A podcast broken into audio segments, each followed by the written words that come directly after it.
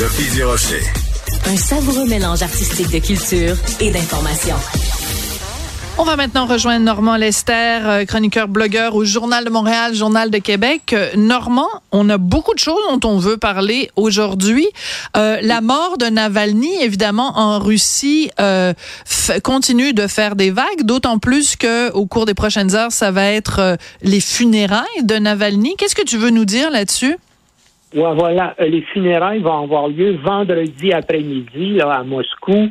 Et bien sûr, les partisans de Navalny veulent en profiter pour faire une manifestation. Donc, on peut, on peut craindre qu'il y ait des, des, des heures et des euh, importants là, autour du cimetière où Navalny va être enterré. Euh, ce, qui est, ce, qui est, ce qui est mystérieux et bizarre là-dedans, et ça n'a pas encore été réglé, mm-hmm. ce sont les conditions de sa mort.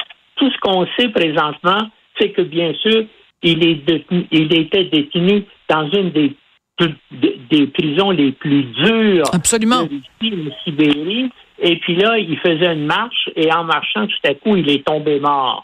Et, ça a pris une semaine avant que les autorités russes acceptent de, euh, que son corps, que sa mère euh, ait son corps mhm. pour, bien sûr, euh, les funérailles. Donc, les gens ont commencé à dire particulièrement tout l'entourage de, euh, euh, euh, de Navalny, tous ses partisans et les, et les gouvernements américains, britanniques aussi ont dit, ben voilà, c'est évident, il a été tué par Poutine, comme Poutine n'a pas hésité dans le passé à tuer depuis une dizaine d'années ben une quinzaine de ses opposants, certains tombant inopineusement de, de fenêtres du cinquième ou du sixième étage.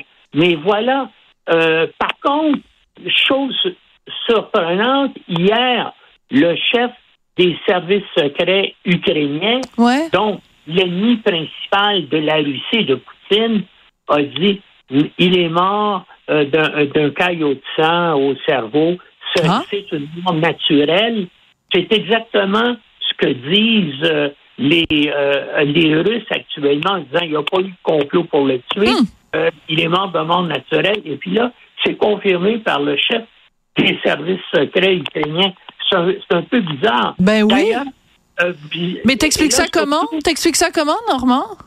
Ben, écoute, laisse-moi. En tout cas, surtout que, bien sûr, du côté des partisans de Navalny, à la fois en Russie et à l'étranger, on dit voilà, parce qu'il y avait des négociations secrètes qui étaient engagées là pour obtenir sa libération et lui permettre de, de quitter la Russie pour venir en Occident. Et mhm. ça, il y a au moins deux quotidiens euh, allemands euh, importants et respectés qui ont rapporté l'information qu'il y avait des négociations secrètes. Ah. Euh, quand les médias d'information ont voulu contacter le gouvernement allemand, les, les Allemands ont dit on n'a aucun commentaire à faire là-dessus. Hmm. Euh, et, un oligarque aussi à qui on, de qui on disait qu'il est engagé dans ces négociations-là, lui aussi n'a pas voulu parler. Donc c'est étrange tout ça. Mm. Mais il y a des gens qui disent ben voilà, ça va soulever la paranoïa de Poutine, on le sait, et puis avec le nombre de, personnes qu'il a fait assassiner là, depuis qu'il est président. C'est un type qui est paranoïaque.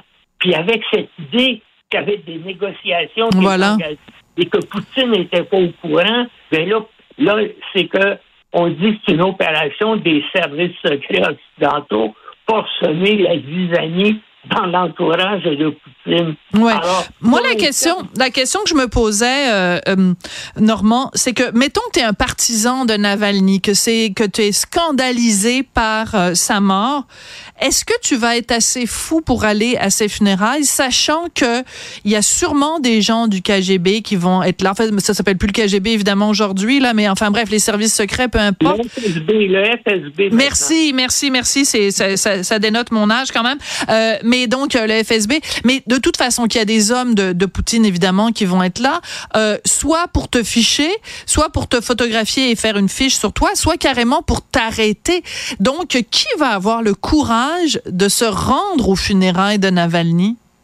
Ben, on, le verra bien. Moi, je pense, bien sûr, ça ne sera probablement pas des foules immenses, mais je pense qu'effectivement, il va y avoir des gens courageux de son entourage. Vont-ils être des milliers, des centaines, des dizaines de milliers? Ben, on va le voir vendredi, mais c'est bien sûr des gens qui vont, vont se dire, nous, on, va défier Poutine et puis on va aller à ses funérailles parce qu'il y a des gens quand même qui sont encore en Russie et qui n'osent pas publiquement dénoncer Poutine et puis appuyer Navalny. Et bien sûr, maintenant, probablement, c'est la figure de proue du mouvement d'opposition, mais ça va être sa femme. Hein? Absolument. Elle a été très énergique et a pris la parole devant euh, le Conseil de l'Europe. Quel courage.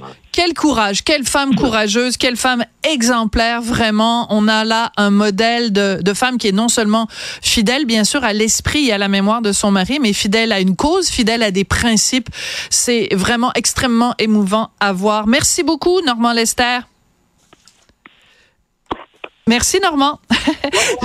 Merci. Je voulais remercier Marianne Bessette et Maximile Soyeux à la recherche, Jean-Philippe Leroux à la mise en onde et vous remercier vous aussi. Il fait un petit coucou. Merci beaucoup à vous et à demain.